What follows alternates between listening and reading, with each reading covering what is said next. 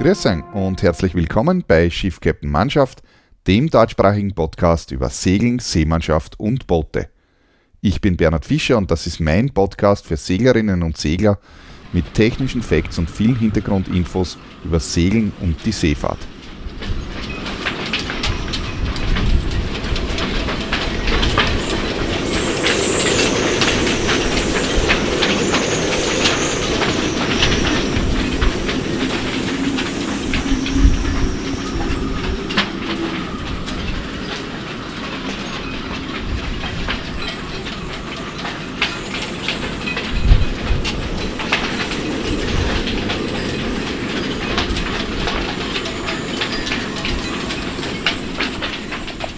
Im heutigen Podcast geht es um das Thema, was tue ich, wenn wirklich viel Wind kommt, wie vielleicht der etwas windige Beginn schon suggeriert hat. Der Grund dafür ist, dass ich gerade vom Meer zurückgekommen bin und zwar habe ich im Rahmen der Seefahrtschule B3 ein Schwerwettertraining angeboten, wie auch bereits letztes Jahr und ich habe letztes Jahr auch ein einen Podcast zu einem zu diesem Thema beziehungsweise einen ganz ähnlichen Podcast zu diesem Thema aufgenommen und ähm, weil es doch ein Thema ist, das sehr viele klarerweise beschäftigt, ähm, möchte ich das einfach noch einmal aufgreifen, natürlich mit einem etwas anderen Inhalt als das erste Mal.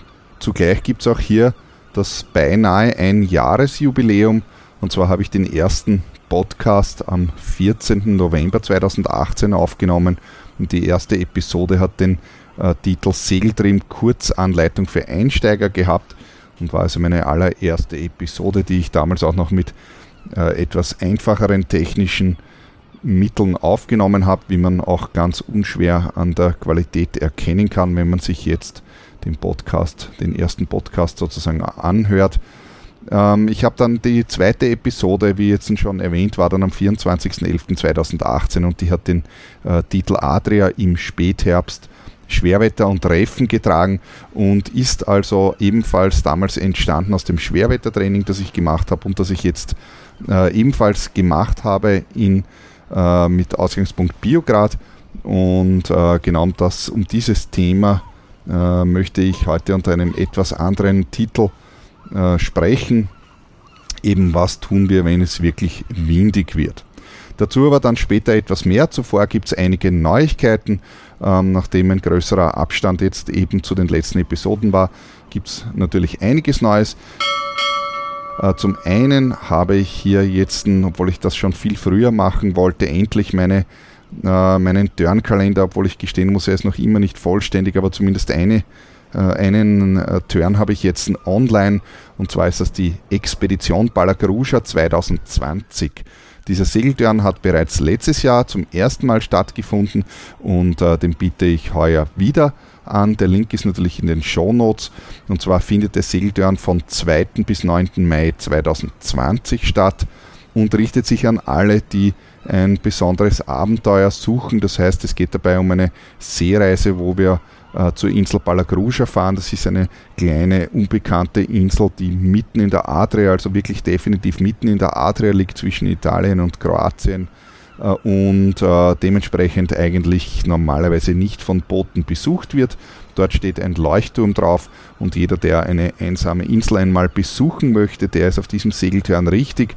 Es richtet sich an alle, die ein Abenteuer der besonderen Art erleben wollen, also nicht nur an Seglerinnen und Segler, sondern alle Art von, sage ich mal, Outdoor- äh, Freunde sind hier herzlich willkommen. Insgesamt habe ich sechs Plätze frei auf dieser Expedition und ihr könnt das ab sofort bei mir buchen bzw.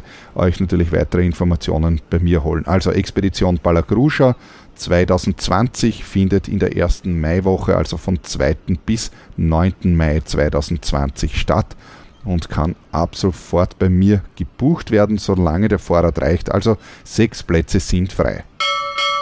Manche haben sich vielleicht schon gefragt, warum in meiner E-Mail-Adresse FreeSkippers steht.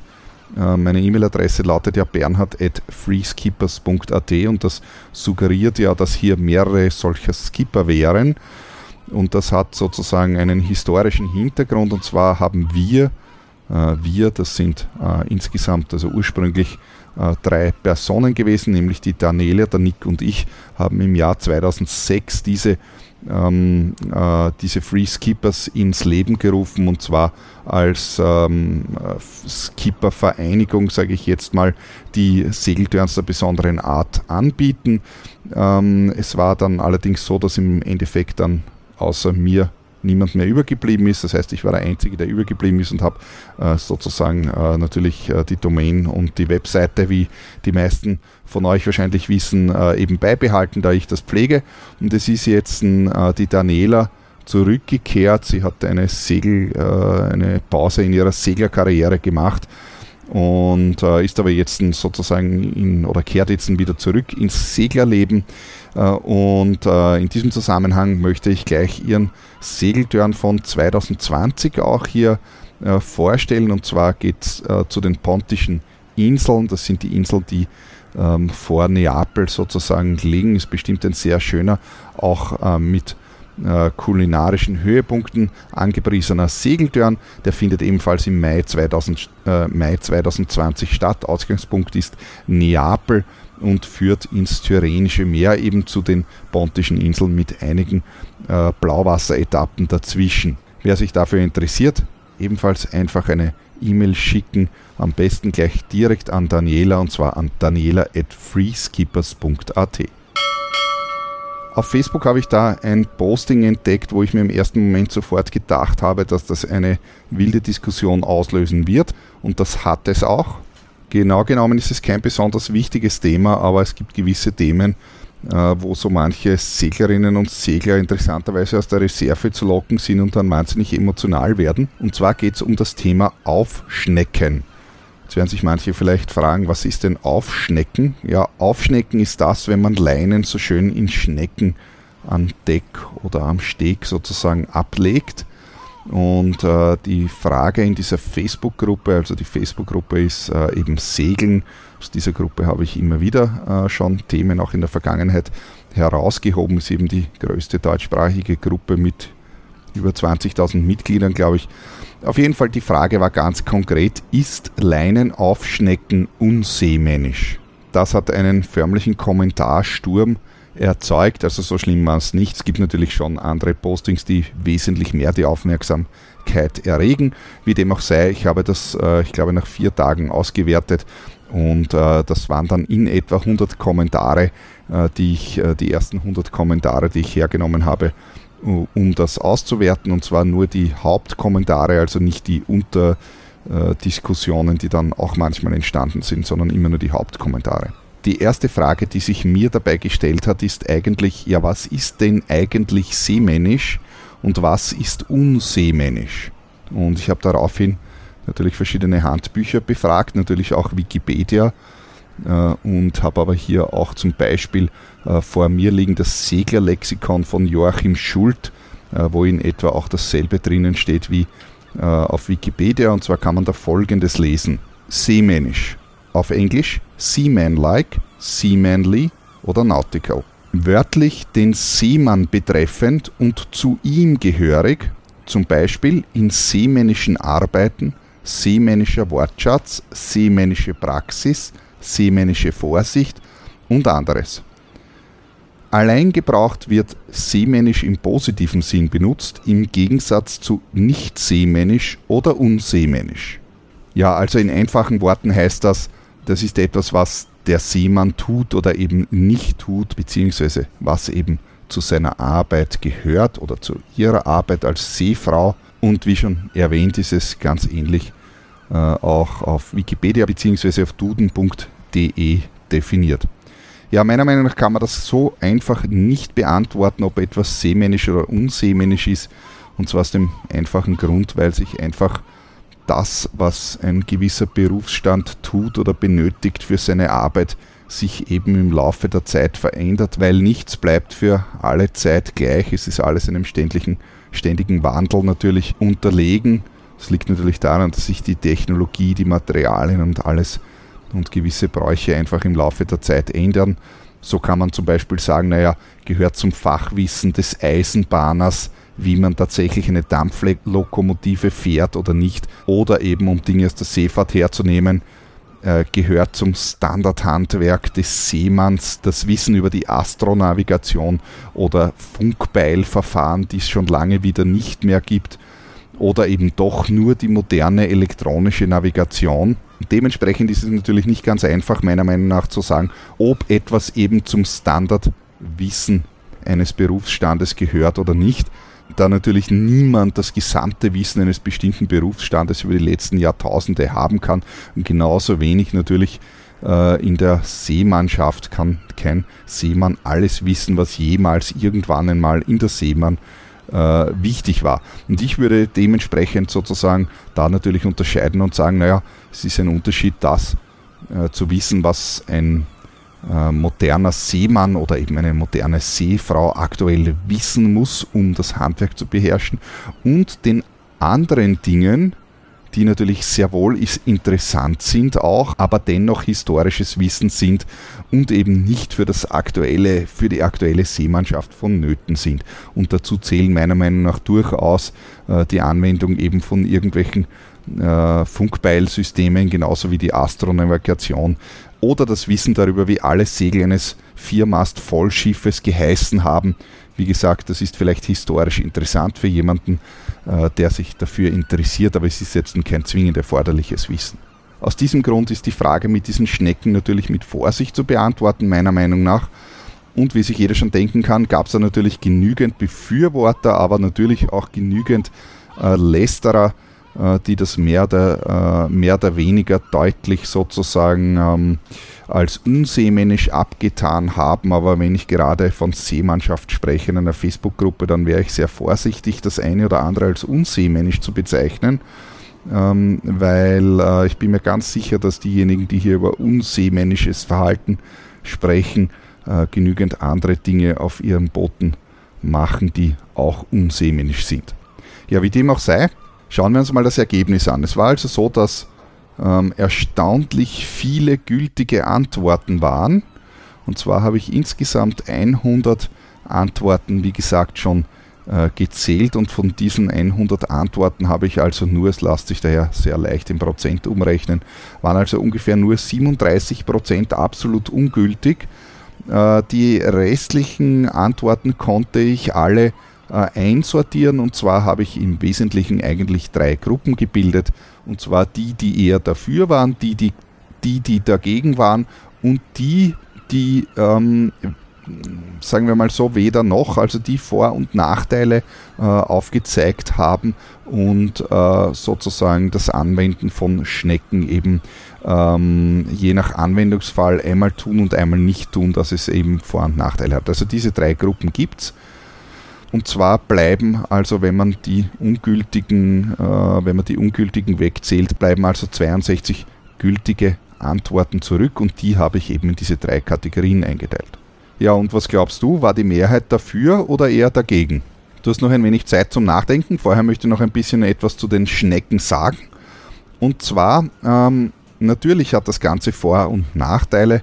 Äh, und zwar äh, die eine Gruppe erwähnt, und das habe auch ich in meiner Seefahrtausbildung gelernt, dass äh, die, der Nachteil des Schneckendrehens in erster Linie der ist, dass sich darunter Feuchtigkeit sammeln kann, also wenn es regnet zum Beispiel oder eben äh, wenn die Leine noch nass ist aus irgendwelchen Gründen, aber in erster Linie natürlich vom Regen, dass sich eben Feuchtigkeit ansammeln kann, die dann darunter stehen bleibt und das Ganze ist dann eben, äh, wenn das auf einem Teakdeck liegt oder auch wenn es auf seinem Stahlschiff liegt, also beginnt das eben äh, vor sich hin zu äh, modern bzw. zu rosten.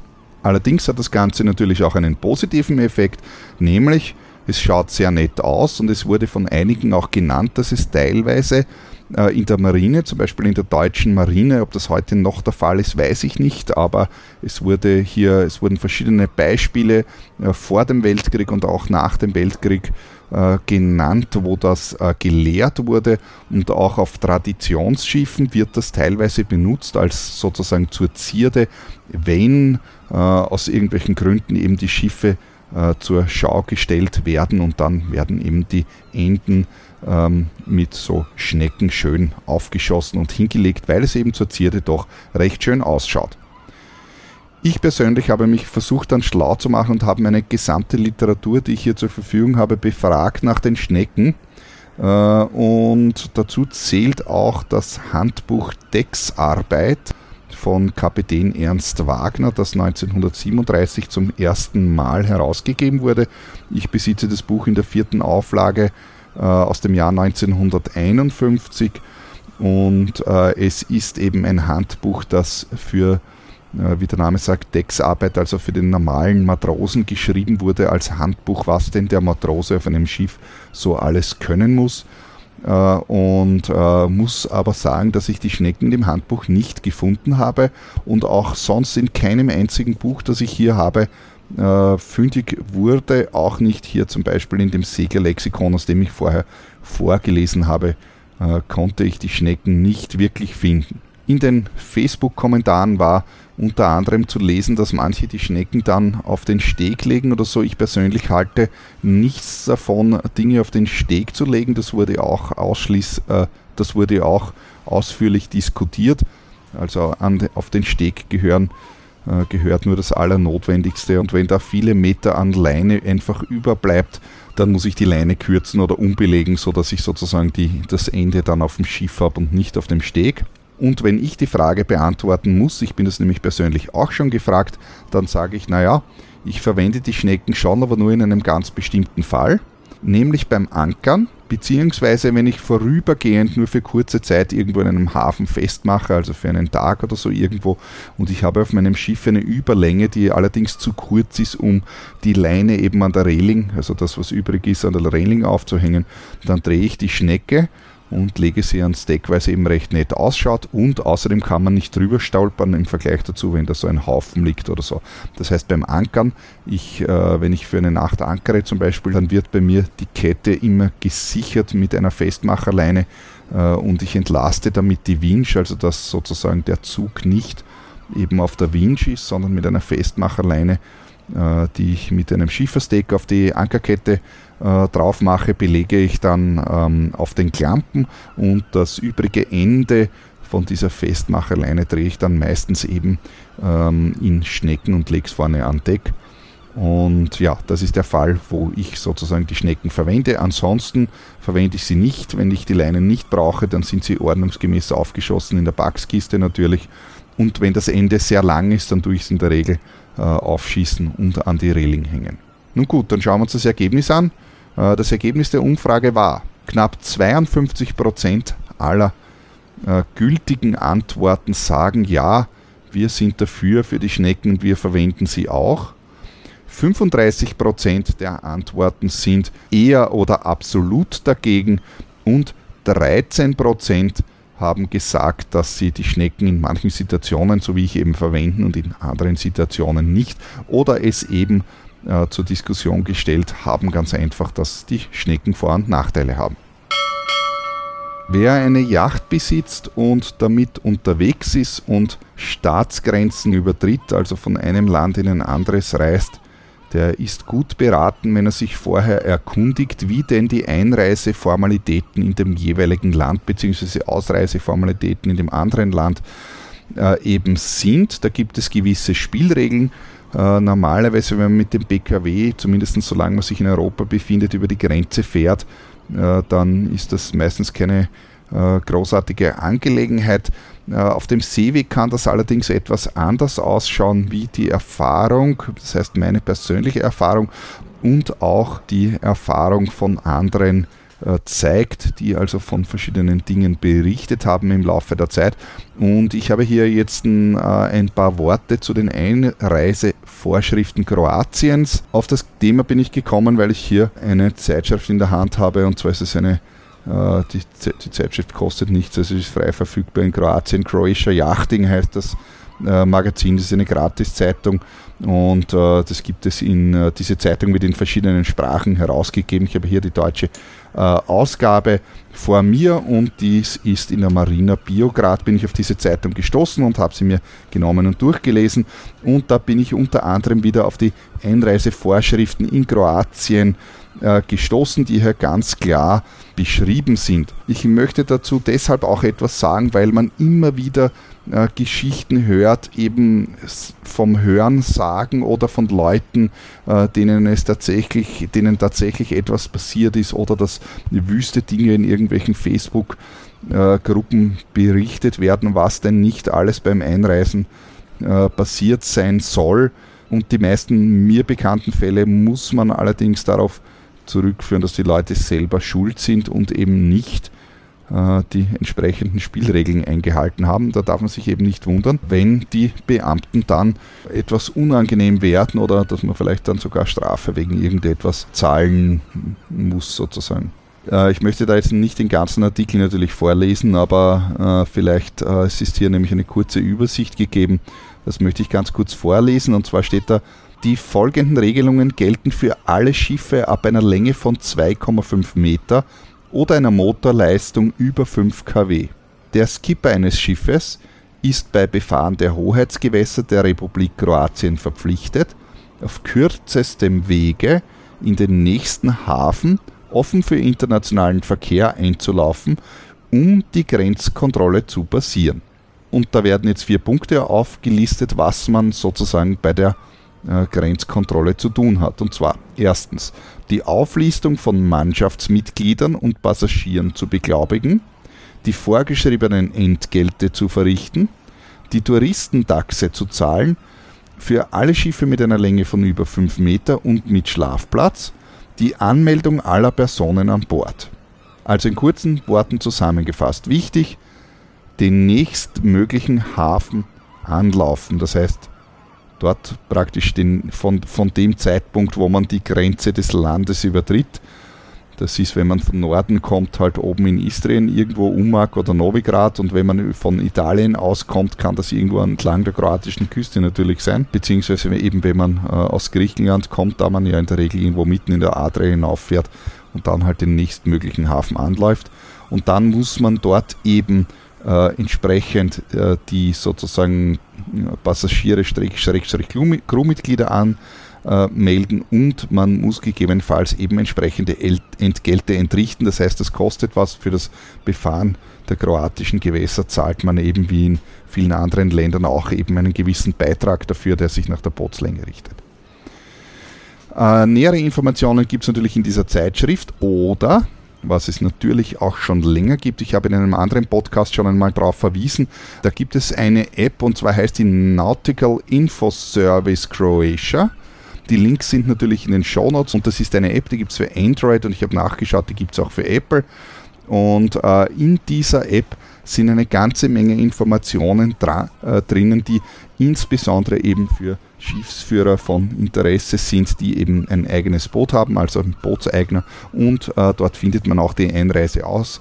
Äh, Reisevorschriften, was man da alles tun muss und können muss und verschiedene andere Dinge, äh, die mit der Bootszulassung zu tun haben. Es sind da drin noch alle Zollhäfen aufgelistet, wann die offen haben. Es gibt nämlich in Kroatien ständige Zollhäfen, die immer offen haben. Und dann gibt es welche, also vor allem die auf den kleineren Inseln, die vorgelagert sind. Das sind nur saisonal äh, geöffnete äh, Zollhäfen, die in der Regel nur von April bis Oktober geöffnet haben.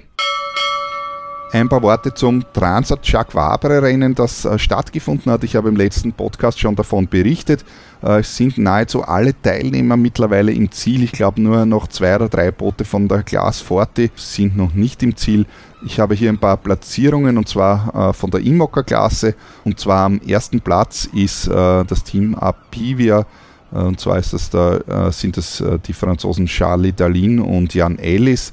Äh, die die, äh, die die gesamte Strecke in 13 Tagen und 12 Stunden äh, gesegelt sind. Also die Strecke ist von Frankreich, Le Havre, quer über den Atlantik nach Süden, über den Äquator nach Brasilien und zwar nach Salvador de Bahia. Am zweiten Platz ist das Team PRB und zwar ist es ebenfalls französisches Team Kevin Escoffier und Nicolas Lünven mit 14 äh, Tagen und 3 Stunden 49 Minuten. Und zwar ganz dicht gefolgt von auf Platz 3 Team Charal, das ist äh, Jeremy Biou und Christopher Bratt, ebenfalls französisches Team.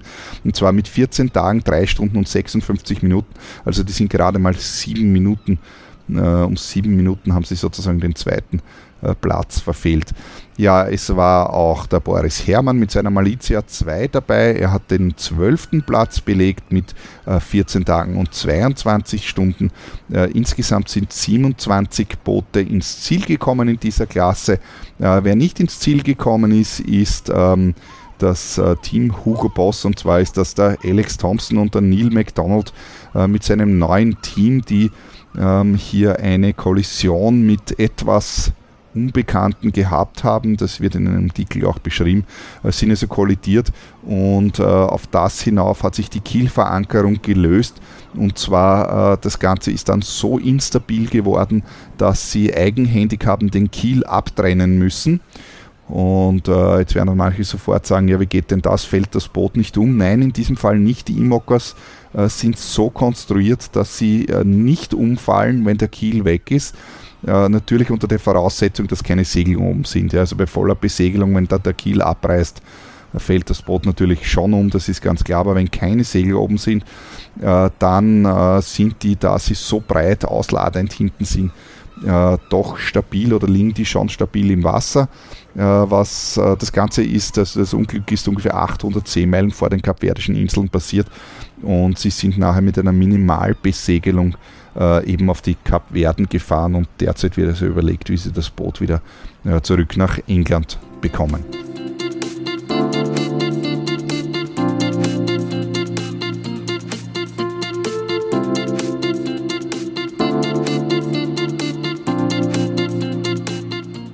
Dann komme ich zum eigentlichen Thema von heute. Was tun, wenn es wirklich windig wird?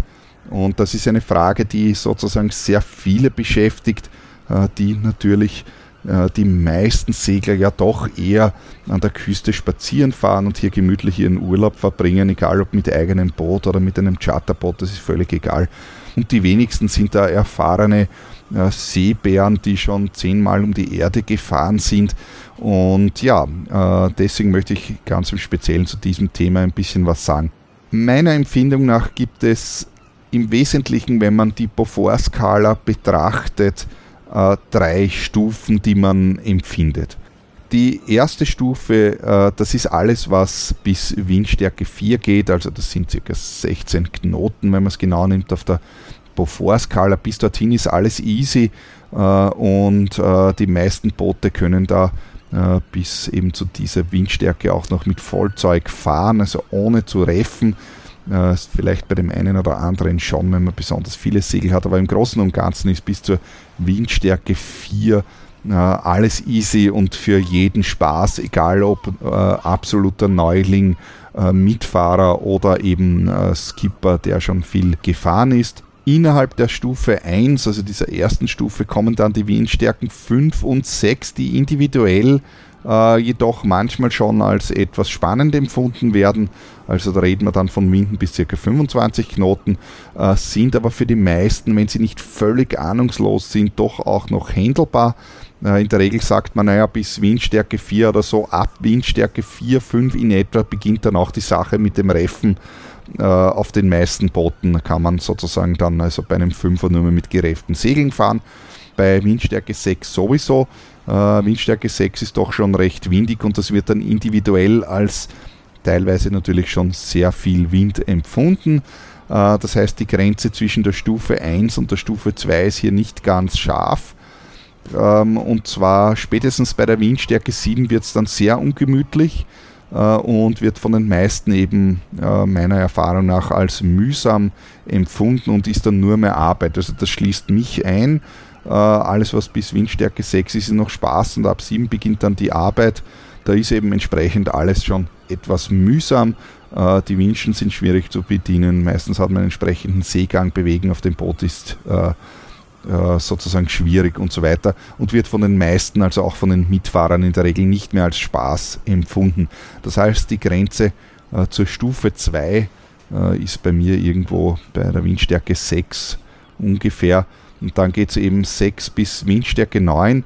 Äh, Windstärke 9 ist, äh, das sind ungefähr also bis 45 Knoten, äh, ist eine Windstärke, wo ich sage, dass jeder äh, das beherrschen sollte, auch wenn es im Moment nicht kann. Aber ich kann versprechen, dass wenn man äh, sein Boot entsprechend äh, behandelt und sich vorbereitet darauf, dass es handelbar ist, ohne einer speziellen Ausrüstung mit Standardbooten. Ich bin selbst, wie die meisten wissen, vermutlich eben kein Bootseigner. Ich bin immer mit Charterbooten unterwegs oder eben den Schulbooten, die natürlich ein bisschen besser ausgestattet sind, ist eh ganz klar, aber es sind dennoch Standardboote und äh, ich kann aus Erfahrung, aus eigener Erfahrung sagen, dass diese Windstärken ohne weiteres ähm, mit entsprechender Vorsicht natürlich, aber bis 45 Knoten äh, zu handeln sind. Und das müsste jeder hinbringen, auch wenn es im Moment noch nicht kann, aber ich werde dann ein paar Worte dazu sagen. Bei Windstärke 9, also diesen 45 Knoten, endet dann eben diese Stufe 2 und dann kommt die Stufe 3, das ist die Heavy Weather Stufe. Und zwar ist es eben äh, 10 aufwärts, das heißt eben alles 45 aufwärts ist dann definitiv Heavy Weather. Und meistens mit der normalen Ausrüstung nur mühsam äh, zu besegeln, was natürlich nicht heißt, dass das nicht geht, aber ich kann sagen, es ist definitiv mühsam. Und es ist aber so, dass man diese Stufe, diese obere Stufe in der Regel relativ einfach vermeiden kann. Äh, also noch einmal zusammengefasst, da gibt es äh, aus, aus, meiner Sicht der Dinge, gibt es also meine persönliche Windskala, gibt es die Stufe 1 leicht und die geht so ungefähr bis 5. Dann gibt es die Stufe Mittel, das ist dann von 5 bis 9 und dann gibt es die Stufe 3 schwer, das ist dann 10 aufwärts. Und ich bin der Meinung, dass man eben diese Stufe 2 sozusagen durchaus äh, beherrschen sollte, da einem das auf jeden Fall passieren kann. Äh, und zwar auch im Sommer und auch im Mittelmeer, denn es gibt doch immer wieder äh, lokale äh, Gewitter, die sehr heftig ausfallen können oder Frontdurchgänge, die zumindest kurzzeitig heftig ausfallen können, äh, wo man durchaus von äh, Windstärken mit 8 oder 9 rechnen muss, zumindest kurzzeitig. Und äh, wenn man aufmerksam äh, verschiedene, ich sag mal, Yachtzeitschriften oder eben äh, Online-Magazine verfolgt, beziehungsweise auch das, was manchmal so auf Facebook äh, gepostet wird, dann kann man beobachten, dass also jedes Jahr immer wieder etwas passiert. Also das ist, können natürlich jetzt einfach einfache Schäden sein, die vielleicht so manchem schon persönlich passiert sind, also irgendwelche Railingsschäden oder äh, Gelcoat-Schäden oder Segelgerissen. Ähm, aber kann natürlich auch zu größeren Verlusten gehen. Mit Segeltotalverlust habe ich auch schon alles gesehen, eben bis hin zu Yachtverlust äh, bzw. Yacht ans Land gespült, was jedes Jahr immer wieder vorkommt. Ja, was tun? Warning. Locally gusts of southeast wind 35 to 45 knots. On northern and central Adriatic up to 60 knots. Sea locally rough. Overnight on northern Adriatic they will decreasing. Locally thunderstorms on northern Adriatic, mostly overnight and in night when it's possible in part of central Adriatic. Punkt 1 Wettervorhersage einholen. Das Wichtigste ist, nicht blind, auch nicht, gerade nicht im Mittelmeer. Das Mittelmeer wird so stark unterschätzt, da es eben wettermäßig ein sehr, sehr äh, giftiges Meer ist, da es eben äh, rundherum von Land eingeschlossen ist und teilweise eben sehr gebirgig. Ich habe diesem Thema schon mehrere Podcasts gewidmet. Also es wird extrem unterschätzt. Das Wetter kann im Mittelmeer sehr schnell umschlagen und sehr heftig werden. Dementsprechend unbedingt immer Wettervorhersage einholen, Wettervorhersagen lesen und verstehen. Sagt sich jetzt natürlich sehr leicht, ja, wenn man das nicht versteht, dann einfach damit beschäftigen. Jetzt ist Winter, äh, sich damit beschäftigen, dass man eben aus Wettervorhersagen bessere Informationen ziehen kann. Und äh, wenn man in einer Situation ist, wo man unsicher ist, Profis fragen. Ja? Das heißt, also es gibt zum einen gibt es natürlich Firmen, die professionelles Wetterrouting anbieten, habe ich schon öfters erwähnt, aber es muss ja nicht unbedingt äh, ein, ein sag ich mal, gleich eine Firma sein, wo man da hier eine Beratungsdienstleistung in Anspruch nimmt, obwohl wenn man auf Nummer sicher gehen will, warum nicht, springt nichts dagegen, das kostet kein Vermögen. Aber es gibt natürlich auch andere Leute, äh, die sich da auskennen. Ich habe selbst genug, äh, ich bekomme selbst genug äh, E-Mails von Leuten, die sagen, ja, ich bin da und da, wie schaut es aus, wettermäßig wenn man hier sich ein bisschen beschäftigt, dann kann ich da natürlich auch einige Tipps dazu geben in bestimmten Situationen, um akut eine Entscheidung sozusagen treffen, treffen zu können. Ja, Profis fragen, äh, lasst euch nicht irritieren von den Stegnachbarn. Äh, die markieren zwar sehr oft äh, den Profi, äh, sind sie aber nicht unbedingt, ja, also nicht verunsichern lassen von äh, aus, aus sag ich mal, zweifelhaften Quellen sich lieber nicht äh, irritieren lassen. Äh, ja, im Zweifelsfall, wenn man unsicher ist, einfach im Hafen drinnen bleiben, dann kann sozusagen nichts passieren. Punkt Nummer zwei, sei immer vorbereitet. Und zwar meine ich damit dich als Schiffsführerin oder als Schiffsführer und natürlich auch die Crew.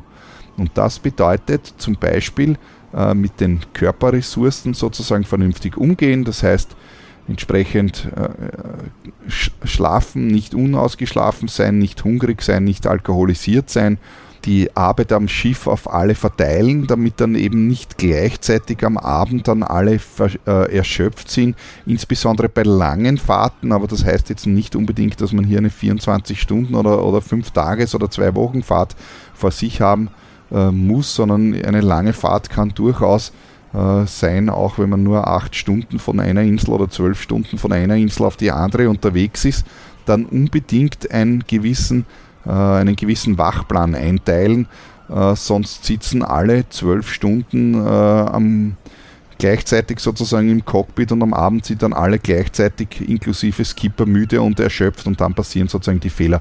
Also bei so langen Fahrten es müssen nicht immer alle ständig im Cockpit sitzen, ist nicht erforderlich. Es ist viel besser, wenn man sozusagen hier einfach gewisse Zeiten einteilt, damit sich eben die anderen, und das schließt eben die Schiffsführerin oder den Schiffsführer mit ein, äh, immer wieder ausruhen können, damit man, wenn man dann doch äh, einen Ernstfall hat, auch entsprechend reagieren kann vorbeugende Maßnahmen gegen die Seekrankheit treffen, wenn man weiß, dass man äh, anfällig ist und einem unter Umständen etwas erwartet, dann entsprechend rechtzeitig äh, vorbeugende Maßnahmen eben ergreifen. Das kann alles Mögliche sein, natürlich, also von irgendwelchen äh, ähm, homöopathischen Dingen bis hin eben zu verschiedenen Medikamenten, die es da gibt und so weiter. Ja das Tagesziel entsprechend natürlich anpassen, wenn die Vorhersage, die Wettervorhersage schon ähm, ungünstig äh, sozusagen ausfällt und man aus irgendeinem Grund aber trotzdem fahren möchte oder muss dann eben äh, die Tagesroute entsprechend wählen, dass man vielleicht irgendwo Rückzugshäfen findet oder nicht so lang unterwegs ist. Ja, ebenfalls sollte die Crew natürlich instruiert sein. Was ist, wenn der Skipper ausfällt? Zum einen und äh, zum anderen natürlich auch, dass die Crew, die sich auskennt, natürlich auch in Notsituationen besser helfen kann. Das heißt, die Crew sollte ein gewisses Mindestmaß an Sicherheitsinformationen bekommen. Äh, also man muss nicht eine zweitägige Sicherheitseinschulung machen. Das würde ich für einen würde ich ebenfalls für einen sommerlichen Turn als übertrieben empfinden. Aber ein gewisses Mindestmaß an Sicherheitsinformationen sollte die Crew auf jeden Fall bekommen. Äh, sie sollten Bescheid wissen, wo die äh, Rettungswesten und die Rettungsmittel sind, also das Hufeisen zum Beispiel hinten oder so und wie das zu bedienen ist. Äh, eventuell sollten Sie wissen, wo die Seeventile sind, damit man sie hinunterschicken kann, um sie zu schließen. Ich bin auch der Meinung, dass jedes Crewmitglied muss in der Lage sein, den Motor starten zu können äh, und den Autopiloten ein- und ausschalten zu können. Da sind ebenfalls schon Dramen äh, passiert im Laufe der Seefahrtsgeschichte. Ebenfalls sollte ein Crewmitglied in der Lage sein, meiner Meinung nach eine Position abzulesen. Das ist meistens relativ einfach, das braucht man nur stupid vom Kartenplotter oder eben vom Funkgerät in der Regel äh, ablesen äh, für den Notfall. Eben immer im Kopf haben, was ist, wenn der Skipper nicht mehr da ist, was machen die dann? Was macht die Crew? Können sie das Boot irgendwo hinbringen? Ja? Und ähm, ja, dementsprechend sollten Sie auch zumindest wissen, wie man das Funkgerät bedient müssen meiner Meinung nach nicht zwingendermaßen äh, sämtliche Funksprüche auswendig äh, können, aber zumindest sollte man wissen, auf welchen Knopf man drücken muss, damit man spricht, dass man den dann wieder auslassen muss, wenn man etwas hören möchte und dass das Ganze am besten auf Kanal 16 funktioniert. Drittens die Ordnung. Die Ordnung am Schiff ist ganz wichtig, dass im Schiff nicht sich hier, möchte nicht sagen der Müll, aber das Zeug von jedem Einzelnen stapelt, dass kein Geschirr herumliegt und dass die Rettungswesten griffbereit sind, äh, dass sozusagen die Leute, wenn es dann zur Sache geht, doch rasch wissen, wo ist das und dass man nicht erst in einem Müllhaufen herumsuchen muss. Es gibt genügend Berichte, von äh, Schiffsunglücken, sage ich jetzt einmal, oder von schwierigen Situationen, äh, wo sich Leute einfach verletzt haben unter Deck, weil so viel äh, Müll, sprich kaputtes Geschirr, Messer und ähnliches herumgelegen sind.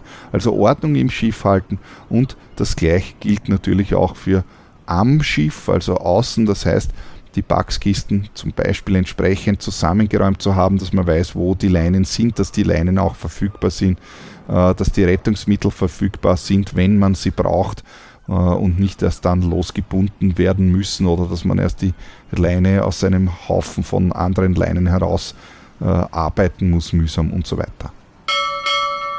Punkt 4. Agieren und nicht reagieren. Gerade wenn man eine schwierige Situation hat, also das heißt, bevor man die schwierige Situation hat, ich meine jetzt wenn man eine unsichere Wettersituation hat und man trotzdem aus irgendeinem Grund unterwegs ist. Aufmerksam sein, den Himmel beobachten, die See beobachten und auf Ver Veränderungen achten regelmäßig. Und wenn man gerade nicht an Deck ist, weil man eben eine Stunde äh, sich ausrasten geht, dass man eben die Crew entsprechend instruiert, dass sie darauf achten äh, sollen, ob sich das Wetter verändert und so und eben den Schiffsführer oder die Schiffsführerin dann eben holen, wenn etwas schief geht oder wenn der Himmel schwarz wird und zwar eben rechtzeitig. Rechtzeitig ist ein ganz wichtiges Wort, nämlich rechtzeitig auch reffen. Nicht warten mit dem Reffen, bis es schon fast nicht mehr geht. Segelreffen ist das Um und Auf. Äh, man kann auch bei sehr viel Wind mit entsprechend gut gerefften Segeln sehr gut segeln.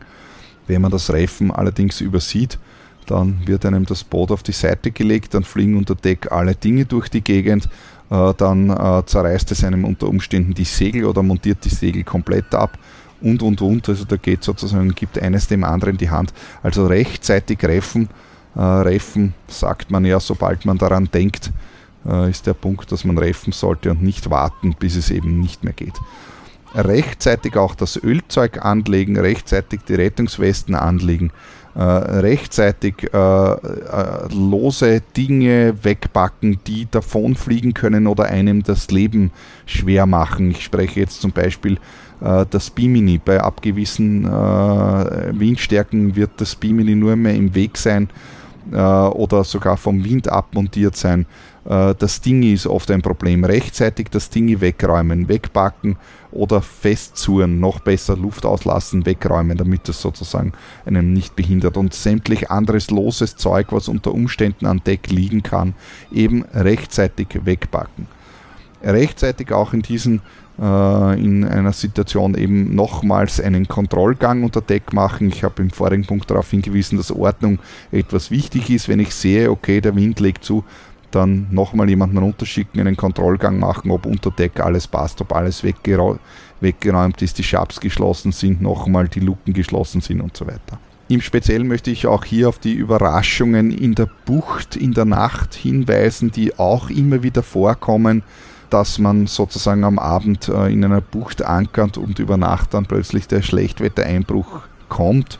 Das ist prinzipiell, sage ich mal, noch kein Problem, wenn man damit rechnet. Äh, das heißt, äh, bereits am Abend vor dem Schlafengehen sozusagen äh, entsprechende Vorkehrungen treffen, also rechtzeitig sozusagen agieren, nicht erst dann, wenn der Wind schon da ist. Sprich am Abend das Bimini wegklappen, noch das Ding wegräumen, das Cockpit zusammenräumen, Flaschen, Dosen, sonstiges entfernen und eben zumindest in Gedanken vorbereitet sein auf ein Ankeraufmanöver. Also zumindest gedanklich, dass man sich mit der Möglichkeit befasst hat, äh, ob man das dann auch rasch kann, sofern es sozusagen ähm, notwendig äh, sein sollte.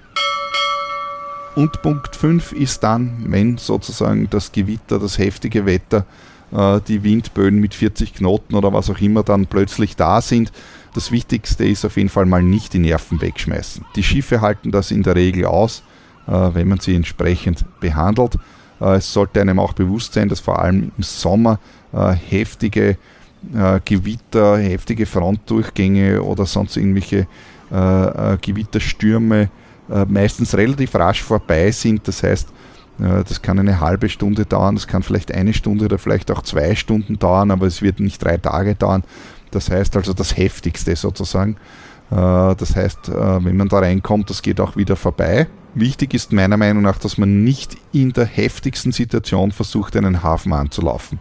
Also wenn man den Punkt verpasst hat, an den man noch hätte in den Hafen fahren können, äh, dann ist es besser, man bleibt draußen und versucht sozusagen so weit wie möglich vom Land wegzukommen, um weitere Schäden zu verhindern. Es gibt genügend Videos, die man sich ja auf YouTube ansehen kann. Ich habe dazu ja auch schon ein paar Podcasts ge äh, gebracht, dass also das Einlaufen bei einem heftigen Sturm in den Hafen in der Regel eher zu größeren Beschädigungen als sonst etwas führt.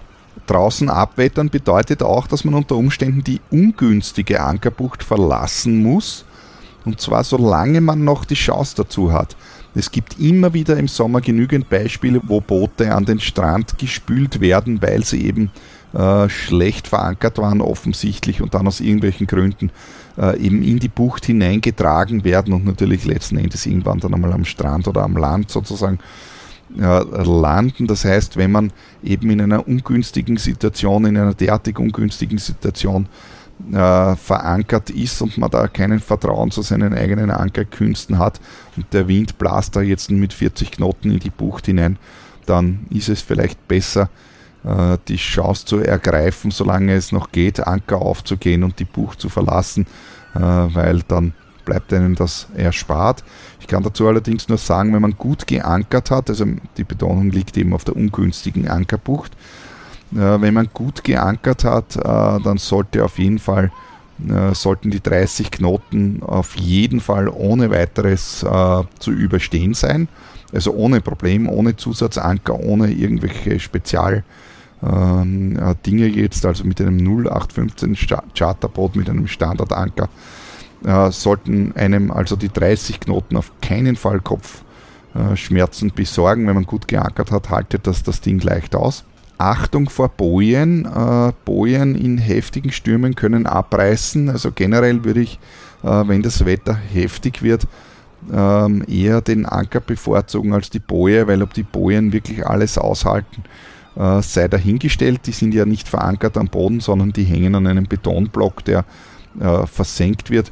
Und wenn die Yacht zu groß ist und zu schwer, dann kann es schon passieren und es kommt auch immer wieder vor, dass der Betonblock dann über den Boden gezogen wird. Oder äh, was ebenfalls passieren kann, ist natürlich, dass die, äh, die, Line, die Bojenleine einfach abreißt, weil sie unten schon, was man ja unter Wasser nicht sieht, nicht in Ordnung ist. Ja.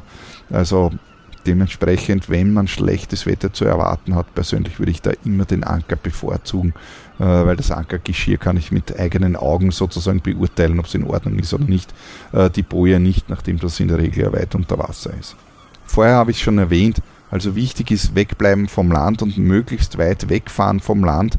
Äh, dann kann man sozusagen ähm, dann kann einem in Wahrheit nichts passieren. Das Boot schwimmt und hält also das Wetter aus. Man muss das Boot sozusagen nur vor, den Land, vor dem Land und vor den Reefs beschützen. Äh, auch Legerwahlsituationen unbedingt vermeiden, also schauen, dass man wohin auch immer man kommt, äh, auf jeden Fall nicht in Legerwahlsituation, also nicht in die Situation, dass man eben auf ein Land also auf eine Lehküste, da wo der Wind auflandig ist, auf die Küste zugetrieben wird, dass man dann nicht mehr wegkommt, also so gut wie möglich weg von dort. Äh, gegebenenfalls, äh, wenn man eben in einer schwierigen Situation ist, das Ganze ist ein Gewittersturm, die Sicht ist vermindert, man kann nichts mehr sehen oder es ist neblig oder sonst irgendwas. Äh, am besten mal Position notieren, kann unter Umständen nicht schaden, das mit einem äh, auf einen Zettel aufzuschreiben. Äh, einfach die Position abschreiben und die Uhrzeit dazu schreiben, dass man zumindest irgendwann einmal weiß, für den Fall der Fälle sollte doch, obwohl es zwar unwahrscheinlich ist, aber sollte doch äh, der Blitz einschlagen und die Elektronik kaputt sein, dass man dann halt doch noch eine letzte Position irgendwann hat und äh, vom Land wegbleiben. Man hat also hier mehrere Möglichkeiten, also das würde entarten, um das jetzt alles im Detail sozusagen zu äh, besprechen. Allerdings kann man im Wesentlichen, ähm, wenn man entsprechend gerefft hat, auch bei viel Wind auf einem unter Anführungszeichen gemütlichen Armwindkurs, also nicht ein harter Armwindkurs, aber doch ein Armwindkurs, einfach äh, absegeln das Ganze, das heißt einfach hin und her segeln, auch wenn man zum Beispiel in einem engen Kanal ist, äh, der gerade mal drei Meilen breit ist oder so, kann man dennoch die Position relativ gut halten, indem man einfach äh, hin und her segelt. Oder was man natürlich auch machen könnte, sofern man einen entsprechenden Leerraum hat und das äh, auch im Griff hat, ist das Beilegen. Äh, ein sehr, sehr angenehmes Manöver, wo man sehr viel Ruhe ins Schiff bekommt und auch Zeit mal zum Durchatmen äh, eben bekommt oder eben zum Kaffee trinken oder sonst irgendwas. Äh, wichtig ist, dass man eben genügend Leerraum hat, äh, dass man eben nicht dann erst wieder irgendwo auf eine Küste zutreibt. Was man noch machen kann, ist natürlich sich im Lee von etwas verstecken äh, beziehungsweise im Lee von etwas eben einfach abwarten, bis das Heftigste vorbei ist. Das heißt, von etwas könnte jetzt sein natürlich äh, eine Insel oder eine Ausbuchtung des Festlandes oder aber auch ein großes äh, verankertes Frachtschiff. Also Frachtschiffe, die irgendwo vor Häfen verankert sind, sind durchaus, das sind riesige Burgen und hinter denen ist es meistens äh, zwar nicht windstill, aber doch etwas weniger windig und vor allem das Meer ist geglättet. Ähm, wäre unter Umständen also auch eine Möglichkeit, wenn einem sonst nichts Besseres äh, sozusagen einfällt. Ja, wenn man sich mitten in einem Gewitter befindet und man ist irgendwo am offenen Meer oder relativ offen unterwegs, sagen wir mal so, äh, dann möchte man meistens relativ schnell wieder aus dem Gewitter raus, aus dem Gewitter raus. Und wenn man weiß, dass wir hier in den mittleren Breiten eine Wettersituation haben, also generell eine Wetterdrift von West nach Ost haben, dann bedeutet das, wenn man also auf einen westlichen Kurs geht, wenn man also sich im Gewitter befindet, ist man auf jeden Fall schneller draußen, äh, als äh, wenn man zum Beispiel auf einen östlichen Kurs geht, dann würde man länger im Gewitter drinnen sein. Im Schnitt natürlich. Das sind also meine fünf Punkte, was tun, wenn viel Wind kommt. Ich möchte das also nochmal ganz kurz zusammenfassen. Also Punkt 1, sich mit der Wettervorhersage entsprechend äh, beschäftigen täglich und das Ganze nicht ignorieren. Äh, es ist nicht wahnsinnig schwierig. Punkt 2, vorbereitet sein, also mit den Körperressourcen umgehen natürlich, aber äh, persönlich und auch die Crew entsprechend vorbereiten, äh, dass sie mit dem Schiff umgehen können, auch im Fall, dass der Skipper nicht da ist, also dass sie sozusagen das Mindeste äh, tun können. Punkt 3, Ordnung halten, sowohl im Schiff als auch oben am Schiff. Punkt 4, agieren, nicht reagieren. Also aufmerksam sein und rechtzeitig zum Beispiel Reffen, Öl, äh, Ölzeug, Rettungswesten und so weiter äh, anlegen. Und Punkt 5, das Schiff von dem Land fer fernhalten. Also draußen abwettern, bis das Schlimmste vorbei ist und nicht im stärksten Sturm in den Hafen fahren. Das Schiff hält das Ganze schon aus, solange man es vor den Riffen und vor den Felsen und vor der Küste sozusagen beschützt. Und damit bin ich auch wieder am Ende mit meinem Podcast von heute. Ich hoffe, es war wieder was Interessantes dabei. Ich würde mich natürlich freuen über das eine oder andere Like in eurer Lieblingspodcast-App oder auf Facebook unter facebook.com slash bhseeler oder folgt mir auf Instagram unter Bernhard Seeler, das ist meine Instagram-Seite oder schreibt mir ganz einfach ein E-Mail an bernhard at freeskippers.at. Nicht vergessen, im Mai geht's wieder auf Palacruja für alle Abenteurer. Und wenn ihr jemanden kennt, der da vielleicht mitfahren möchte, weil er mitten auf der einsamen Insel Palacruja in der Adria ein Selfie von sich machen möchte, erzählt das weiter und schickt mir ein E-Mail, bucht das Ganze jetzt bei mir und wenn ihr mehr Informationen zum Palacruja Turn haben wollt, kein Problem, schickt mir ein E-Mail einfach oder fragt mich auf Facebook und ich beantworte gerne alle Fragen, die ihr habt. Ja, dann bis zum nächsten Mal, wenn es wieder heißt Schiff, Captain, Mannschaft. Viert Dank.